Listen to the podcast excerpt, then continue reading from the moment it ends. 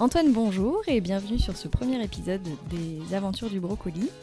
Euh, donc si je t'ai invité aujourd'hui, c'est parce que tu es parti au Brésil en tant que photographe avec pour projet de parler de la démarcation, enfin, de parler, d'aller étudier un peu euh, ce qui se passe sur les territoires autochtones et ce qu'on appelle la démarcation des territoires. Est-ce que tu peux d'abord nous en dire un peu plus euh, sur ce qu'est cette démarcation?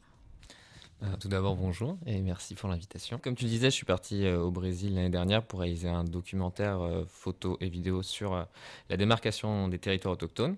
Et donc la démarcation, en fait, ça consiste à reconnaître les contours d'une réserve, à en marquer les limites et la faire homologuer et la faire reconnaître en fait comme appartenant au groupe autochtone, donc à l'ethnie qui, qui, qui y réside.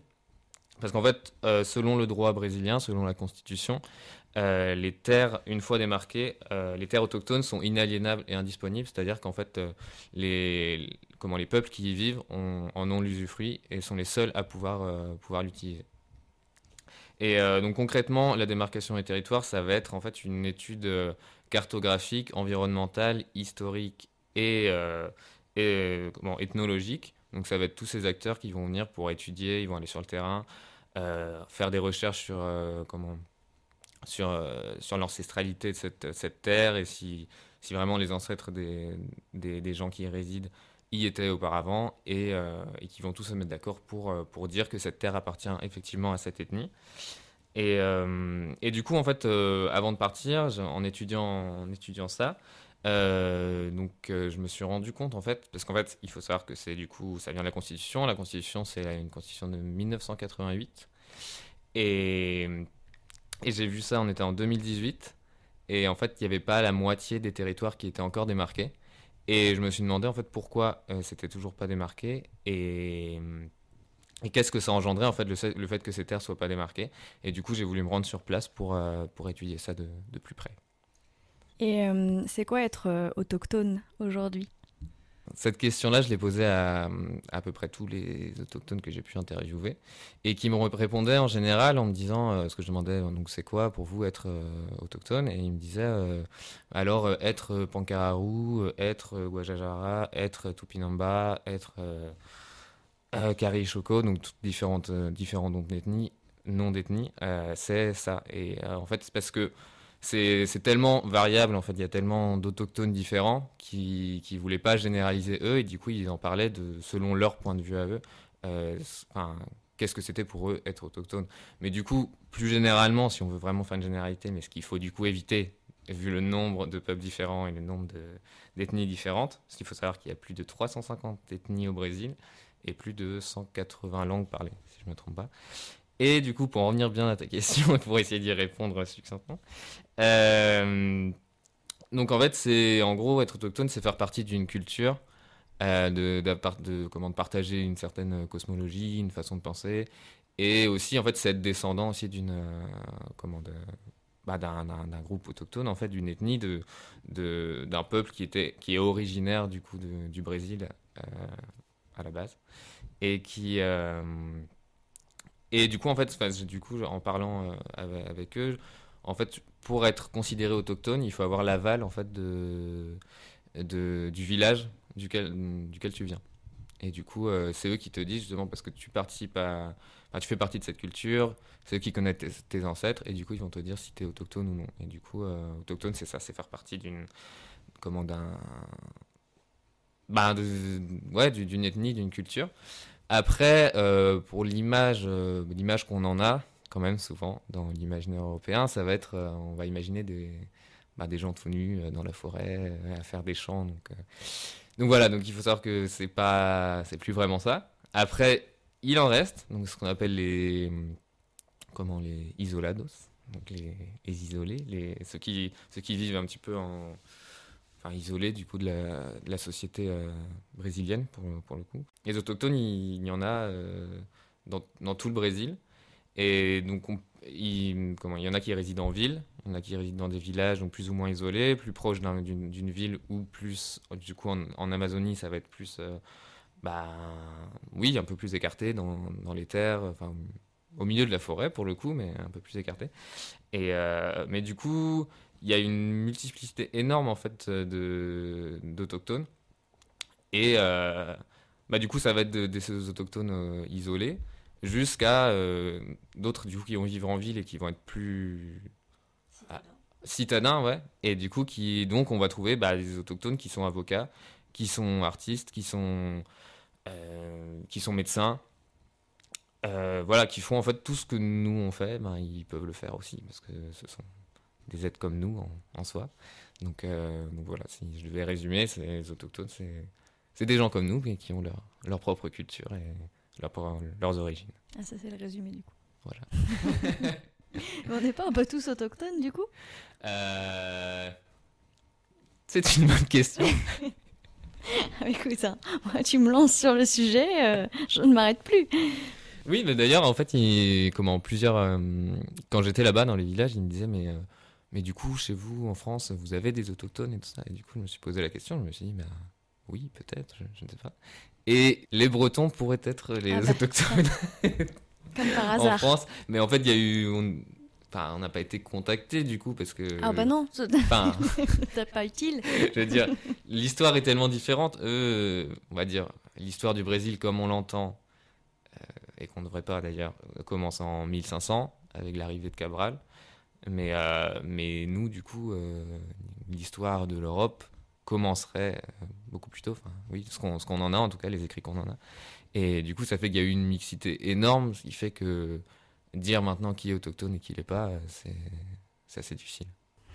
Et donc, tu as été, comment on dit, on, t'a fait rentrer dans ces communautés via des personnes qui étaient autochtones et qui ont bien voulu t'accueillir, ou tu as dû faire des recherches pour euh, trouver des personnes qui pouvaient faire la, comment dire, la transition entre toi et eux et pouvoir leur expliquer ce que toi tu venais faire avant que toi tu puisses leur parler directement. C'est En général, il y, a eu plusieurs cas. Les premiers contacts que j'ai eus, c'était grâce à des à d'autres personnes du coup qui étaient non autochtones, qui habitaient donc à Belém, c'est la, la, ville où je résidais plus ou moins, à la base un petit peu, qui se trouve dans le Para, donc en, Amazonie, en Amazonie illégale. Et du coup, j'avais quelques contacts de quelques personnes qui, eux, m'ont donné des contacts d'autres personnes qui m'ont donné des contacts là directement d'autochtones, parce que les autochtones ont WhatsApp, hein, et bon, pas, pas, tous, pas forcément, mais de ceux que j'ai pu connaître, oui. Et donc ils m'ont donné leur numéro, qui m'ont présenté avant que moi je me présente, parce que c'est toujours mieux d'être présenté pour être un peu introduit, parce que je, peux pas, je voulais pas arriver en fait dans un près d'un village ou près d'un territoire autochtone et faire bonjour, moi j'aimerais bien connaître votre histoire et tout ça. Même si je pense que la majorité m'aurait accueilli, parce qu'ils sont très ouverts en général. Mais euh, je trouvais ça plus intéressant d'être introduit par quelqu'un en qui ils avaient confiance par rapport au travail que je faisais, qui consistait quand même à être un petit moment avec eux, leur parler de, thèmes euh, qui pouvaient être un peu plus difficiles à, aborder. Et du coup, il fallait qu'ils aient quand même confiance en moi pour pouvoir me, me parler, pour que je puisse leur parler et qu'on établisse un, réel contact euh, intéressant. Et du coup, c'est grâce à, plusieurs personnes que j'ai connues, non autochtones, qui qui eux les connaissaient ou travaillaient avec eux et qui m'ont introduit. Et après, il y a aussi eu euh, des contacts un peu plus simples, un peu plus directs, dans le sens où il y a pas mal de réseaux euh, sur Instagram ou sur Facebook, de réseaux autochtones, en fait, d'informations autochtones. Et du coup, euh, j'ai pu voir des, gens qui faisaient des, comment, des discours lors de différents événements. Et j'ai regardé un petit peu, j'ai écouté ce qu'ils disaient. Je me suis dit, oh, ce serait super intéressant de les rencontrer. Et de là, j'ai un peu stalké les autochtones sur euh, les réseaux et, euh, et je, les, ai contactés directement. Et certains m'ont répondu euh, positivement et m'ont dit ben oui, très bien, on peut se rencontrer pour, pour en parler. Donc ça a été un petit peu différent, enfin deux, deux modes différents de, de contact. Mais, mais c'est vrai qu'en général, je pense qu'il faut, il faut être introduit, c'est quand même mieux pour établir un climat de confiance. Et quand tu arrivais sur le territoire, tu avais cette sensation de territoire euh, démarqué, justement? Est-ce qu'il y a des pancartes qui disent euh, bienvenue euh, dans cette communauté donc pour, du coup, pour les territoires démarqués, j'étais, tout, j'étais dans 12, 12, villages, enfin sur 12 territoires autochtones différents, et donc il y avait 7 endroits démarqués et 5 non démarqués. Et sur les territoires démarqués, donc en fait la, délimitation, on va dire euh, physique d'un territoire, c'est, comme tu dis, c'est des, des pancartes très simples, avec écrit territoire autochtone, interdit d'entrée, ou interdit d'entrée sans autorisation, je ne sais plus trop. Et donc j'ai pu en... j'en ai vu deux pancartes comme ça. Parce que c'est pas non plus tout le long, il n'y a pas une barrière de pancartes.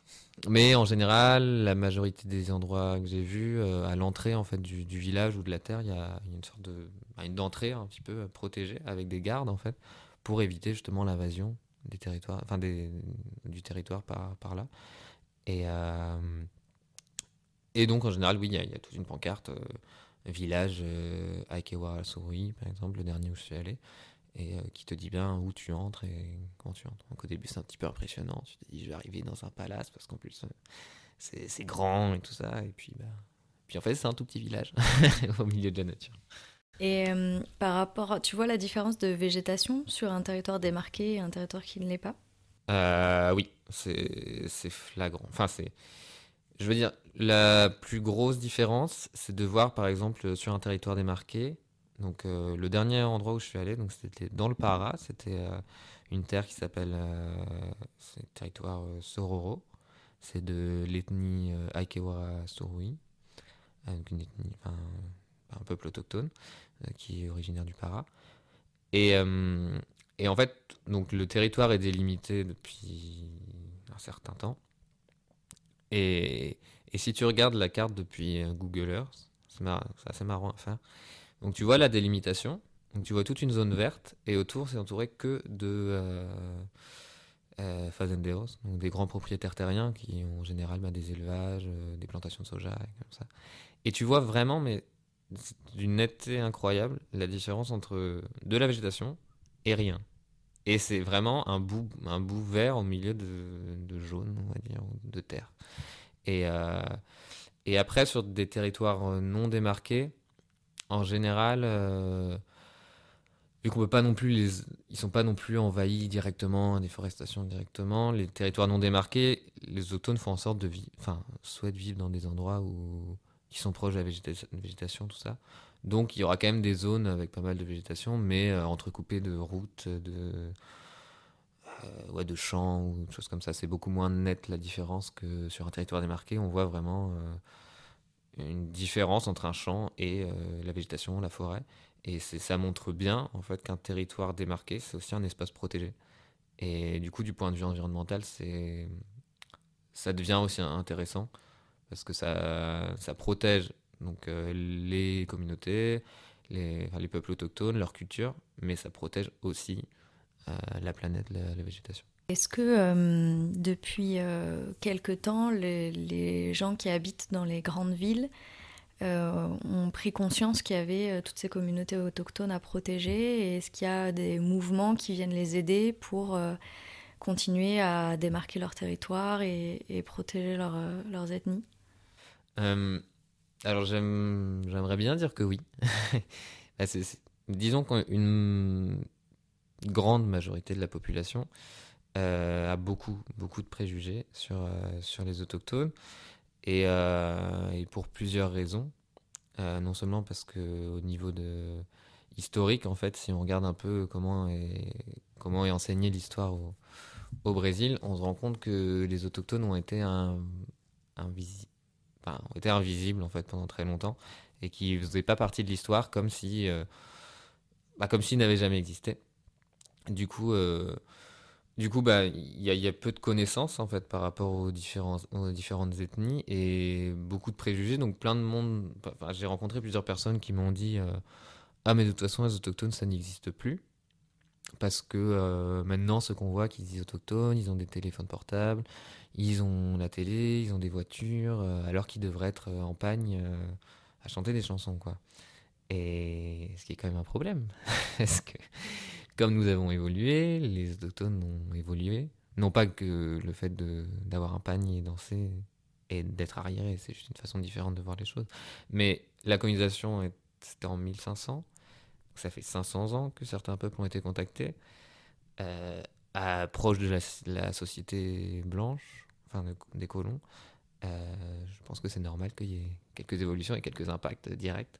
Donc, euh, donc voilà, il y a, mais il y a beaucoup de préjugés. Les gens ont encore, au Brésil, une image des, autochtones comme nous, on peut avoir un imaginaire comme on peut avoir en France, en Europe. Et même des, des gens qui habitent à 50, 50 100 km d'un village vont me dire attention, là-bas, les autochtones, ils mangent des gens. Euh, et voilà, et du coup, il y a, y, a, y plein de... Y a plein de préjugés à ce niveau-là, beaucoup de racisme aussi. Ils disent beaucoup que les autochtones sont, sont feignants et qu'ils utilisent l'argent de l'État pour, euh, pour ne rien faire et regarder la télé. Ce qui n'est pas vraiment le cas, parce qu'ils ont très peu d'aide de l'État. Du moins, les, je, je, tiens à préciser que je parle pour les endroits où je suis allé. Je peux pas parler globalement parce qu'il y a 350 ethnies, j'en ai vu que 10.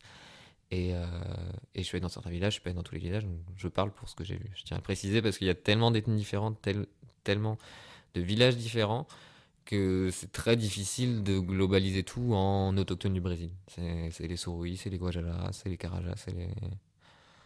Plein d'autres noms. qui existe plein d'ethnies.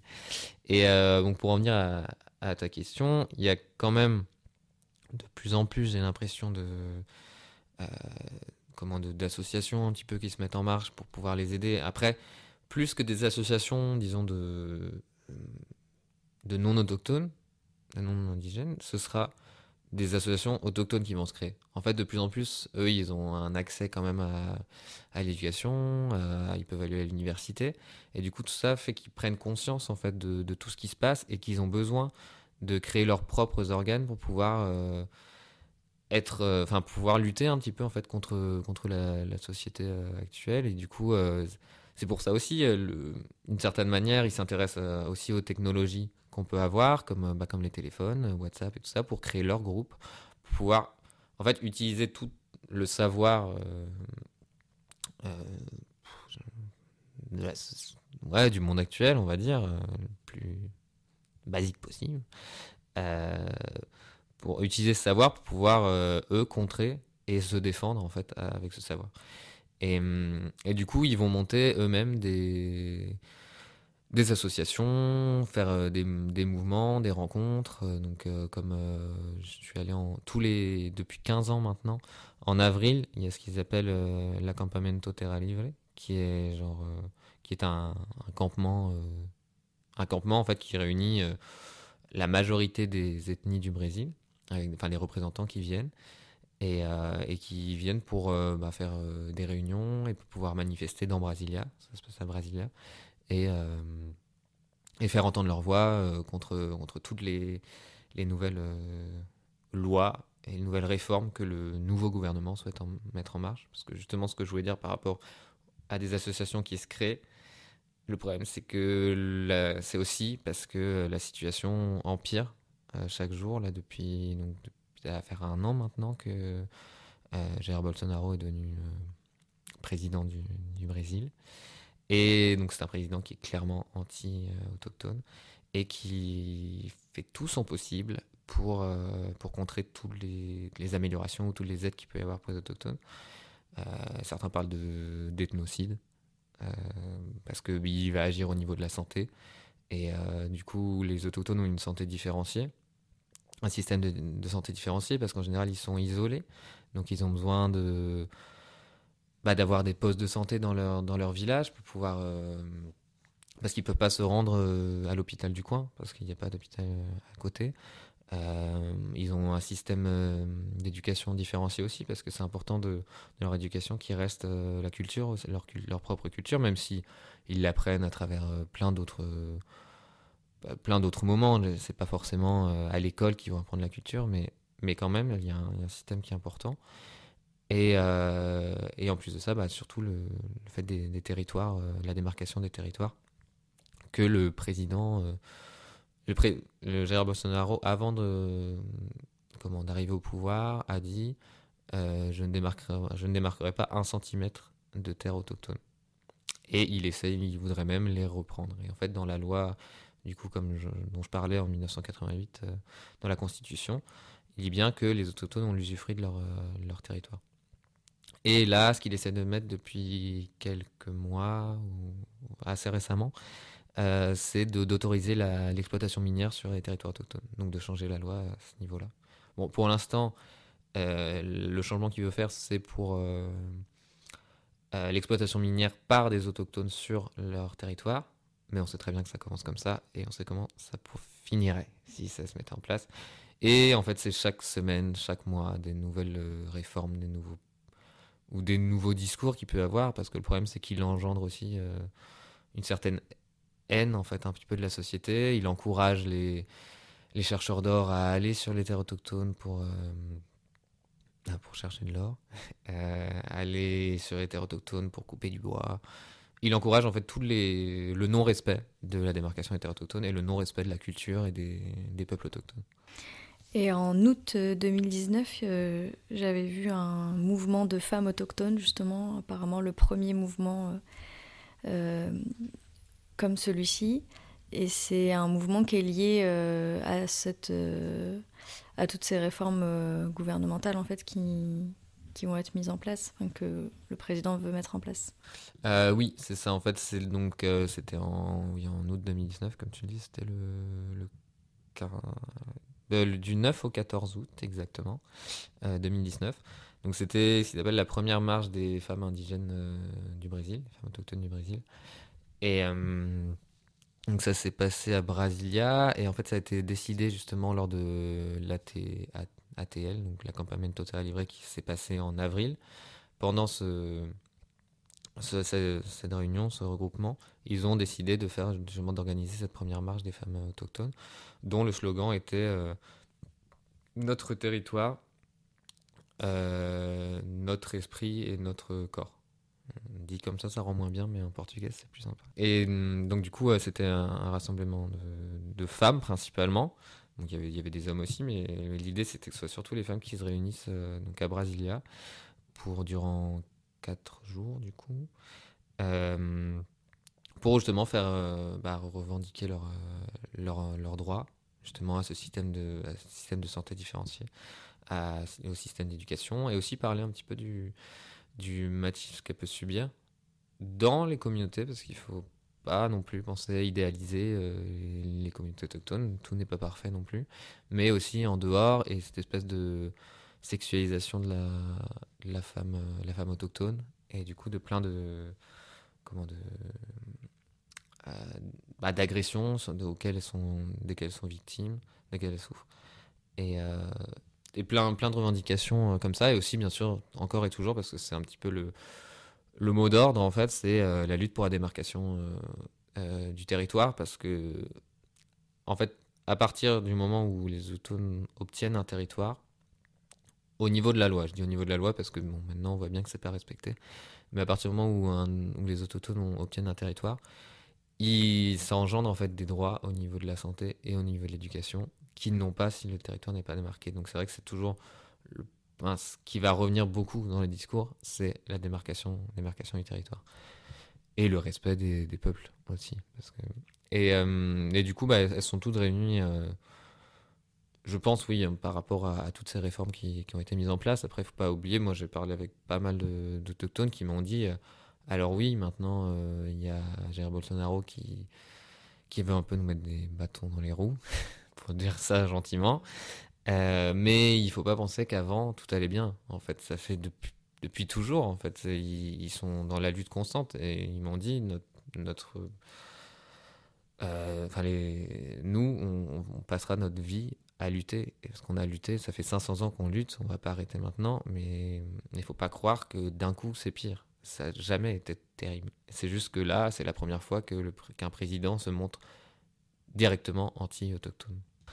Et, euh, et, du coup, en fait, le, pour expliquer un petit peu comment c'était euh, le, campement, en fait, elles sont toutes réunies dans, un espace euh, qui s'appelle le Funarchi à Brasilia. Euh, donc c'était des campements avec des petites tentes euh, style quechua et euh, elles étaient toutes enfin la majorité là il y avait un petit une grande tente avec un petit estrade où chacun il y avait il y a eu plusieurs réunions discours de représentantes en général autochtones et après elles vendaient aussi leur leur artisanat parce que c'est une des ressources financières qu'elles ont Et le deuxième jour, elles sont rendues au niveau du, ministère de la Santé. Parce qu'en fait, à Brasilia, il y a une allée qui s'appelle le l'Eixo Monumental, Monumental. Et en fait, c'est une grande, un grand axe euh, routier, on va dire. Pas routier, non, mais un grand, un grand axe. Et de chaque côté, il y a tous les ministères, jusqu'au Parlement et le Sénat. C'est vraiment. Tout est fait à Brasilia pour la politique, on va dire ça comme ça. C'est marrant que ce soit géographiquement. Euh, très euh, révélateur. Oui, bah en fait, le, disons que Brasilia euh, alors je, pas je vais rien dire parce que j'ai pas envie de me tromper de la date, mais c'est très récent. Et ah, si, ça a été construit dans les années 60. Donc c'est, oui, c'est récent. Et euh, pour justement, pour, que la capitale soit au centre. Et du coup, ça, si tu regardes un petit peu du, d'en haut, ça a la forme d'un avion. Avec les ailes principales, tu as l'aile du nord et l'aile du sud. Euh, qui sont des différents quartiers. Et au milieu, tu as le plano piloto, euh, l'endroit du pilote. C'est là justement qu'il y a tous les ministères et, toutes les, et le Sénat, le Parlement. Et hum, du coup, elles sont allées la première fois au ministère de la Santé pour pouvoir essayer de discuter en fait avec les représentants. Et euh, la, seconde fois, c'était le 13, je crois, le 12 ou le 13 août, elles sont rendues. Euh, elles ont, il y a eu toute une marche en fait le long de l'écho monumental jusqu'au Parlement, au Sénat. Et, hum, et, le lendemain, en fait, euh, il y avait le 14 août, du coup, il y a ce qui s'appelle la, marche des la marche des femmes un petit peu euh, paysannes, on va dire, en fait, du, Brésil. Qui, c'est une marche qui, c'était pas la première fois, pour le coup, c'est un truc qui se, retrouve, tous les ans, je crois. Et du coup, elles se sont unies à ces femmes-là pour, euh, pour lutter pour leurs droits, pour lutter pour, la, pour l'environnement et pour, pour leur vie, en fait, et pour leur, respect. Oui, donc finalement, c'était la première marche des femmes autochtones, mais c'est pas le premier euh, soulèvement contre ce qui se passe dans leur pays. Non, non, non, c'est, c'est juste que cette fois-ci, c'était donc principalement des femmes, pour, au niveau des autochtones en tout cas, qui sont venues parce qu'elles elle voulait montrer aussi qu'elles sont importantes dans la lutte, en fait. Et non pas montrer qu'elles soient plus importantes ou moins importantes que les hommes, mais qu'elles étaient euh, à titre, elles sont là. Et, et c'est vrai qu'au final, moi, j'ai pu parler avec plusieurs euh, de ces femmes, justement, de le, comment, bah, celles qui vendaient l'artisanat et tout ça, et qui me disaient, bah, en soi, c'est vrai que ça, ça, reste quand même sous un système un petit peu patriarcal, mais qui gère dans le village, c'est les femmes. elles gèrent tout. Donc, euh, donc elles sont là, bah, on gère tout et on vient même lutter pour nos droits parce que parce qu'on est forte et qu'on est là pour ça. On va parler d'un d'un aspect un peu plus euh, comment dire léger. tu me disais tout à l'heure que tu avais entendu des autochtones euh, te parler de Ayana Kamura. C'est ça. Est-ce qu'on peut un petit peu en savoir plus quand même sur cette cet aspect musical qui est donc arrivé jusque chez eux euh, de façon très euh, normale apparemment? c'est ça. Que s'est-il passé? C'est ça, donc, euh, donc comme j'expliquais, je, je suis rendu dans, un village autochtone qui s'appelle Aldeia Sao Domingos, dans le Mato Grosso, donc à à peu près 15, 16, entre 15 et 20 heures de bus de Brasilia, pas tout, à côté. Et euh, j'étais, euh, je me suis rendu pour parler avec une, femme autochtone justement là-bas. Et, j'ai croisé un de ses, mes amis et je me suis présenté. J'ai dit euh, que j'étais français. Et la première réaction, c'était Ah, Ayana Kamura, du coup. Et du coup, grande surprise quand même. Alors de là à te dire comment c'est arrivé jusque-là, je ne sais pas. Je pense que la radio ou je ne sais pas trop quoi. Mais, mais c'est vrai que bon, voilà, ça, ça montre aussi que bah, ils sont pas isolés en fait dans, dans leur coin et que et que toutes les musiques arrivent jusqu'à là-bas. Et... Mais c'est vrai que c'était drôle comme comme situation. Et puis bah il y a plusieurs fois aussi, je, me rappelle, je crois que c'était dans ce même village, si je me trompe pas, où euh, où des petits enfants, au bout de parce qu'au début ils étaient un petit peu, ils avaient un petit peu peur, ils venaient pas trop me voir.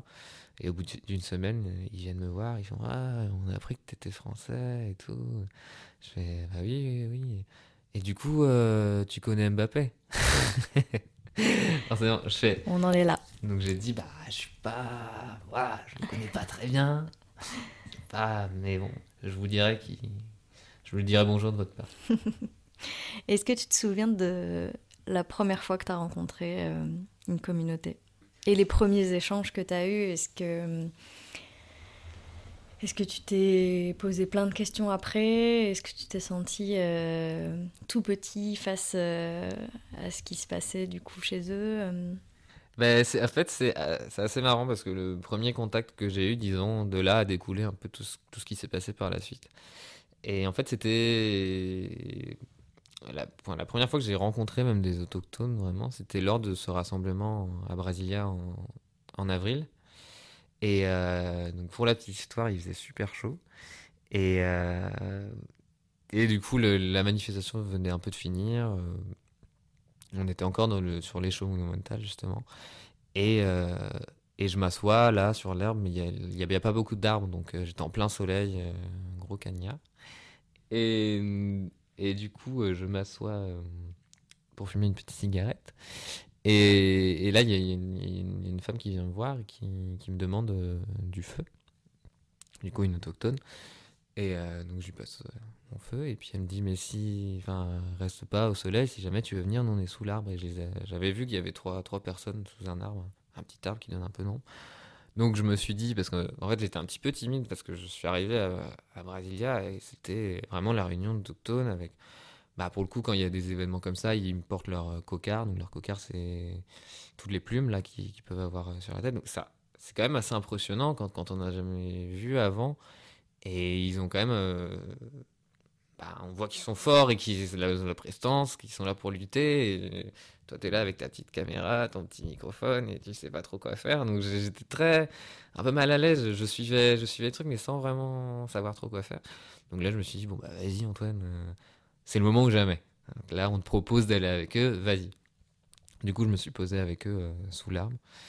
Et, euh, et, là, j'ai comme. Du coup, je suis resté un petit peu euh, comme ça, sans trop savoir. Ils m'ont posé deux trois, deux, trois questions, mais sans plus. Et puis ça gambergeait, ça gambergeait. Et puis je me suis dit, bon, allez, lance-toi. Et puis je, leur ai demandé, du coup, un petit peu ben, d'où ils venaient. Enfin, j'aurais expliqué mon projet, ce que je voulais faire, tout ça. Et, du coup, là, il y en a un qui a commencé à, me parler, il s'appelait Marcos, si je me souviens bien, parce que je suis toujours en contact avec lui. Et qui là est parti en parlant super vite, en plus c'était un peu le début, euh, le portugais tout de suite comme ça, c'était un petit peu, je comprenais pas tout. Et euh, il a commencé à me déballer plein de choses, à même à me parler de Macron et tout ça. J'étais là, attention. Et, euh, et du coup, bah, on a continué à parler. Après, en fait, la manifestation reprenait. Donc, on s'est retrouvé dans le cortège euh, avec moi, avec mon petit micro, en train de le suivre, alors que lui, il courait à moitié.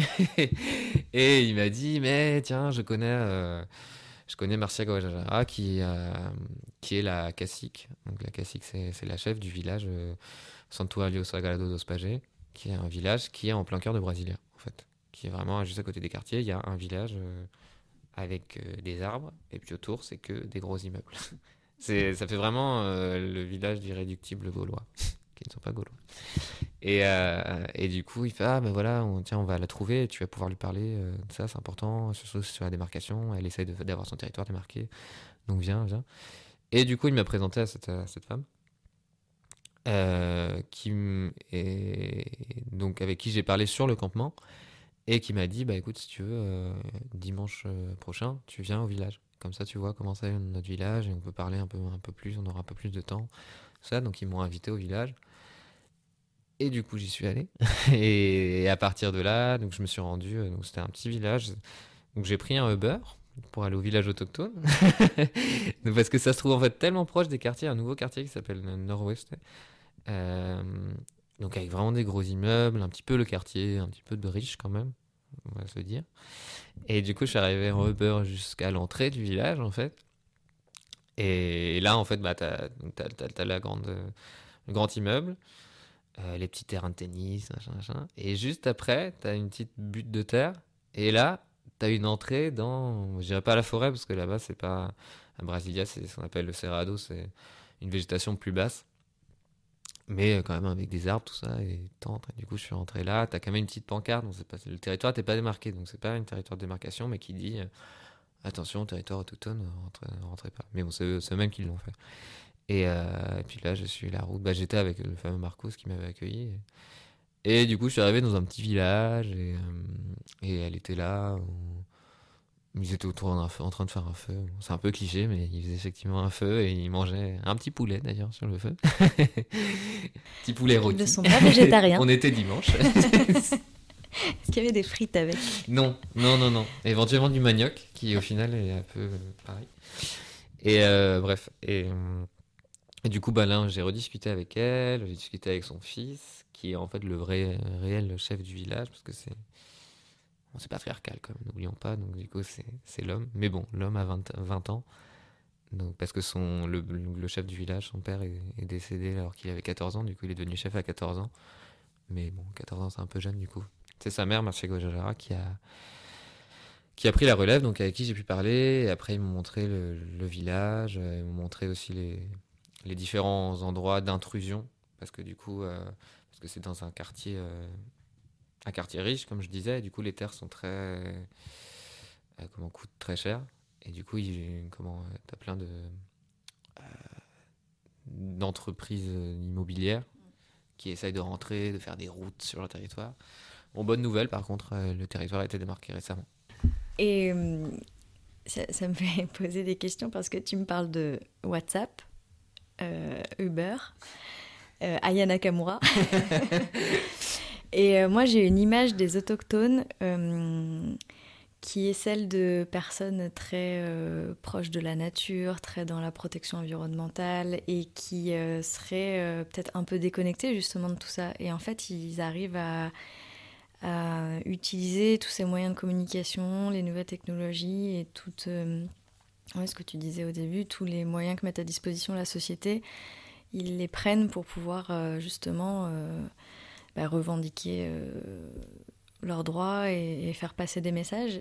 Et tu sens quand même euh, qu'ils ont gardé cette culture de, de, la nature et de l'environnement et qu'ils arrivent à bien mixer euh, tout ça Ou est-ce que tu sens que si on va un peu trop loin, ça va peut-être basculer de l'autre côté à un moment donné? Est-ce que euh, bah, déjà, d'abord, je voulais dire que pour le Uber, c'est moi qui ai pris le Uber. Ils ne prennent pas le Uber parce ah. qu'ils n'ont pas d'argent pour. voilà. Mais le Uber euh, t'emmène euh, oui, le Uber peut à leur porte. C'est ça, c'est vrai. Mais, juste pour la petite précision. Et, et du coup, bah, en fait, ça, ça va pas mal dépendre des villages. En général, quand même, il y a toujours. En fait, c'est pas du coup. Parce qu'on a tous, encore, cette... encore une fois, cet imaginaire liés à la nature, ils iraient embrasser des arbres et tout ça. Moi, j'ai regardé Frédéric Lopez. Hein. Mais, euh, Voyage en terre inconnue, euh, je sais qui sont les autochtones. et, et en fait, il y, en fait, y a toujours ce. Enfin, moi, en tout cas, j'ai ressenti en général un, un lien encore avec la nature. En fait, c'est surtout une façon, une façon d'aborder la nature différente de la nôtre. Déjà, pour eux, il euh, n'y a pas la nature et nous et eux. Il y a eux, enfin il y a la nature en fait. Enfin, ils en font partie. Ils font partie de, de, la nature et du coup ils dépendent de ça. Et en général, euh, ils vont quand même, enfin ils vont te parler de de la terre et du, du de l'importance de préserver la planète parce que parce que la terre, mais c'est marrant parce que la Terre a double sens, enfin comme, comme pour nous, mais c'est tu sens quand ils parlent, c'est la Terre, la planète, mais la Terre la terre, euh, le... la chose marron que tu mets dans tes mains. Ce sur quoi on marche. C'est sur quoi on euh, marche, voilà. c'est pas du béton. C'est ça. Et, et, tu sens vraiment que, que c'est un peu les deux et que c'est grâce à ça, grâce à ça qu'ils vivent, parce que c'est l'eau aussi. Enfin, vraiment, tous ces éléments de la nature, tu sens quand même qu'ils sont très présents enfin, dans, dans, leur façon de parler. On pourrait croire, enfin, moi au début, j'avais un petit peu peur de ça, en fait, que ce soit euh, qu'on me récite un peu un discours que j'avais envie d'entendre. Et quelquefois, je pense que on m'a un peu récité un discours, mais en restant un peu longtemps dans les villages, tu te rends compte si ce discours-là est vrai ou pas. Et en fait, c'est surtout qu'il y avait des personnes qui étaient, qui étaient sincères en fait dans leur approche, qui, où tu sentais que c'est vraiment la façon dont, ils percevaient les choses. Et ils essayaient pas de me dire que c'était forcément le grand esprit de la nature qui avait fait ça. C'est juste un respect pour, euh, pour la planète, pour la Terre qu'ils ont, et ils se rendent compte en fait de l'impact de chaque chose sur, euh, sur eux en fait, parce que vu qu'ils vivent quand même bah, avec peu de, peu de ressources, ils ont, pas, ils ont rarement euh, des maisons euh, euh, comment, en béton, avec du papier peint, puis un bon système d'électricité, du chauffage et tout ça. Donc, ils sont quand même. enfin, de par leurs leur ressources bah, financières et autres, bah, très impactés sur. Disons que les changements naturels impactent directement sur, sur leur vie, en fait. Donc, ça les fait se rendre. Enfin, ça plus se rendre compte justement de l'importance de la préservation de, la nature.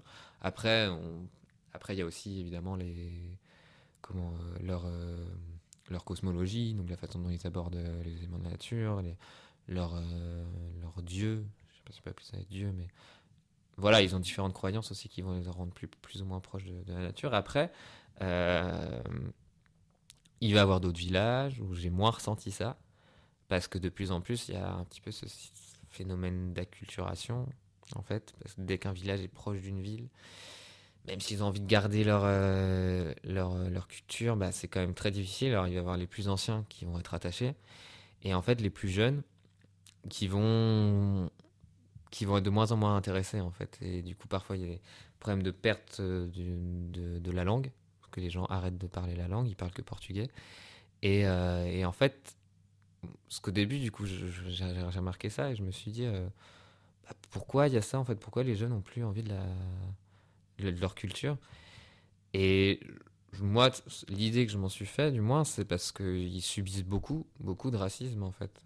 Et que être autochtone, c'est pas cool en fait nous, de notre point de vue, notre point de vue, on peut dire c'est cool, mais au Brésil, c'est pas bien vu d'être autochtone en fait. Et du coup, si tu vas à l'école, si tu vas à l'université, si tu vas dans la rue et qu'on voit que tu es autochtone, eh ben, on va te critiquer, on va avoir plein de préjugés, on va te faire des petites danses, faire hou hou hou comme ça à côté de toi. Donc, forcément, ils ont envie de le cacher en fait, de plus en plus. Voilà, je parle pour un village. Après, je parlerai d'un autre où c'est complètement le contraire. Et, du coup, dû, je pense, à ce racisme et tout ça, bah, ils abandonnent de plus en plus leur culture pour essayer de s'intégrer, en fait. Parce que forcément, ils habitent près d'une ville, ils vont aller dans une ville, ils n'ont pas envie que tout le monde les traite comme des singes comme des animaux. Ce qui, quand même, arrive parfois. Il y en a plein qui m'ont dit, ben, parce que je leur demandais, qu'est-ce que, quel message je voudrais faire passer un petit peu euh, aux gens euh, bah, en Europe, par exemple? Et il y a plusieurs personnes qui m'ont dit, ben, juste qu'on n'est pas des bêtes. Donc voilà, ça veut tout dire, je pense. Et, euh, et, pardon. Et, du coup, voilà, je pense que c'est pour ça aussi qu'il y a la perte de la culture à ce niveau-là. Et de plus en plus, bah, après, j'ai vu plein de villages où on jouait, où tous les soirs ils jouent au foot, ils ont un terrain de foot, ils ont une équipe de foot. Après, les deux peuvent se lier très bien. Il n'y a, pas de problème parce que la culture du colon, on va dire, aille avec, euh, avec la culture autochtone. Ça peut très bien se lier. J'ai vu des endroits où il n'y avait pas de problème avec ça. Mais c'est vrai que de plus en plus, euh, il y, a ce risque-là. Il y a beaucoup de commandants anciens qui m'ont dit qu'ils avaient peur de ça, en fait, que de perdre leur culture. Et, ça, c'était du coup, on va dire, plus dans les villages, euh, en fait, on va dire, plus démarqués, en fait, qui ont été aussi contactés plus tard. Parce que plus, en fait, tu vas sur l'ouest du pays. Donc plus tu rentres, disons, en Amazonie, et plus les peuples ont été contactés tard. le dernier village où je suis allé, ils ont été contactés en 50, 1950. Sachant qu'un autre village où je suis allé, ils ont été contactés en 1500. Donc il y a quelques différences. Et du coup, en fait, bah, dans, par exemple, bah, les Tupinamba, du coup, qui sont un village qui est sur la côte est, dans l'état de Bahia, euh, et justement, avec toute la colonisation qu'il y a eu, il y a eu beaucoup de, bah, massacres. Euh, on leur interdisait de. Enfin, on les obligeait à s'habiller d'une certaine manière, on les interdisait de parler leur langue, donc ils ont perdu leur langue. Euh, on leur interdisait de faire leur, leur rite, de vivre leur culture, en fait. Et du coup, de plus en du coup, pendant un moment, en fait, il y a eu, ils se sont cachés d'être autochtones parce que, bah parce que c'était, sinon on les tuait, en fait. Mais de plus en plus, il y a un mouvement de revendication en fait du fait d'être autochtone parce que pour eux bah, ils se sont rendus compte que c'est bah ils ils l'ont jamais enfin si ils se sont cachés à un moment donné mais maintenant ils essaient de plus en plus euh, de, revendiquer en leur, appartenance ethnique euh, ce que je veux dire c'est que du coup ils revendiquent de plus en plus leur, culture et les jeunes sont ceux qui sont le plus dans la culture et du coup ils vont ils sont en train d'essayer de, de récupérer leur langue après la langue est morte donc ils essaient d'un peu de faire un mélange avec une autre langue pour euh, créer leur, langue un petit peu. ça va être tous les vendredis, ils vont se retrouver pour faire ce qu'ils appellent un. Toré, c'est quand ils dansent pendant 3-4 heures en chantant. en tournant, ils n'ont pas de hache dans la main. Mais un tournant pour, bah voilà, pour, parce que c'est leur culture et pour, pour c'est une façon pour eux de, de garder ça en, en, eux un petit peu. Et ils vont faire, ils vont, ils vont faire leur peinture corporelle et ils vont aller à l'université avec leur peinture corporelle parce qu'ils veulent revendiquer, parce que c'est c'est ça sur les réseaux euh, il y a plein il y a plein plein de jeunes autochtones qui, qui, revendiquent justement qui mettent qui qui, qui, assument complètement en fait. Et, ça c'est génial. Et c'est justement une fois de plus tu vois Instagram bah pour le coup ils utilisent beaucoup Instagram. Et c'est super parce que ça ça met en avant et ça ça enlève ça peut enlever un peu toute cette idée préconçue des, des autochtones donc du coup, c'est vrai qu'il y a un petit peu de deux écoles, on va dire. Euh, ça, d'un côté, la culture se perd un petit peu, le, ce lien avec la nature va se perdre un peu. Et de l'autre côté, c'est revendiqué, donc euh, ça fait une balance, on va dire. C'est un peu de rattraper euh, le temps perdu. C'est ça. Et de part avec ton projet, du coup, le Comment tu vas mettre en avant le fait de voir cet impact social ou environnemental euh, sur ces territoires-là? Parce que donc tu es photographe, est-ce que ça va être euh, avec une exposition photo ou est-ce qu'il y a d'autres supports qui vont être euh, mis en place? Alors du coup, moi quand, je suis parti à la base, l'idée du coup c'était de faire une, une, expo photo en rentrant pour parler, pour montrer justement ces impacts. Et puis ben, en arrivant sur place, je me suis rendu compte que c'était un petit peu plus compliqué que je pensais et que bien que la photo puisse transmettre beaucoup, beaucoup de choses, beaucoup d'informations, il y a des choses qui, dont qu'il faut écrire ou qu'il faut expliquer parce que surtout à ce niveau-là, quand c'est des c'est des choses au niveau de la loi et au niveau des voilà, de la société, de ce que peuvent ressentir des gens. Et du coup, bah, j'ai fait beaucoup d'interviews en fait quand j'étais là-bas, près une soixantaine d'interviews. Et ce que je veux mettre en avant, en fait, c'est la parole des. C'est ce qu'on m'a dit. En fait, je veux pas, je veux pas commencer à faire mon étude à moi. J'ai envie de montrer un peu ce qu'on m'a dit, euh, tout en faisant bien attention euh, à pas dire de bêtises. Mais du coup, c'est de mettre en avant leurs paroles. Donc à travers, euh, bon, bien sûr, il y aura une expo photo pour pouvoir mettre en situation un petit peu, montrer aux gens comment ça se passe réellement, comment c'est un village autochtone, enfin du moins ceux que j'ai vus. Qu'est-ce qui voilà les, différents impacts euh, justement euh, environnementaux, c'est plus facile à voir parce que euh, bah, on peut voir que d'un côté il y a, y a, des arbres et que de l'autre côté il n'y en a pas. Et après, vu que je trouve que vraiment leur, leur parole compte pour moi un petit peu plus que tout, donc c'est de mettre, j'aimerais, j'aimerais bien réaliser un, je suis en train de travailler sur la réalisation d'un documentaire vidéo, du coup, euh, qui, expliquerait un petit peu justement ces impacts, euh, qui, leur donnerait la parole à travers euh, les différentes interviews. Et comme il y a beaucoup d'interviews aussi, ce que j'aimerais bien pouvoir vraiment que les gens aient, une réelle idée de. Enfin, puissent savoir tous les petits détails, toutes ces petites histoires qu'on m'a racontées, qui en 50 minutes de documentaire ne pourront pas être placées. Éventuellement, essayer de faire un, petit livre en fait qui, dans lequel il y aurait tous les, toutes les, interviews en fait euh, traduites et qui permettraient aux lecteurs en fait d'être à ma place, d'être en face, plus ou moins en face de la, de la personne et d'apprendre toutes ces petites choses, leur, petite, euh, leur vie pour vraiment un petit peu avoir la sensation que j'ai eue parce que c'est vrai que souvent quand je leur disais euh, qu'est-ce que qu'est-ce qu'on peut faire pour qu'est-ce que les nous Européens étrangers on peut faire pour vous aider et la plupart du temps, on m'a répondu bah déjà prendre conscience de qui on est, s'informer sur, sur, ce qu'on, sur, sur, euh, sur, qui on est, et puis nous rencontrer, venir nous voir. Et comme je sais que tout le monde ne peut pas aller au Brésil euh, tous les week-ends, dans une communauté autochtone qui plus est, euh, bah si je peux faire un petit peu le lien entre les deux, ce serait chouette. Merci Antoine, c'était euh, une belle, euh, un bon premier épisode pour ce podcast. Merci à toi. Euh, les aventures du brocoli qu'on peut retrouver sur Instagram et sur mon blog. ta prochaine aventure, du coup, est-ce que tu repars au Brésil? C'est l'idée. J'aimerais bien, parce que c'est quand même un grand sujet et, et du coup, fin d'année prochaine, j'aimerais bien y être de nouveau. Eh bien, on te souhaite j'ai envie, de dire bonne chance. non, mais une belle, belle aventure alors pour ce prochain voyage. Et puis on aura peut-être l'occasion de reparler de tout ça pour voir où est-ce que ça en est chez les autochtones. Avec plaisir.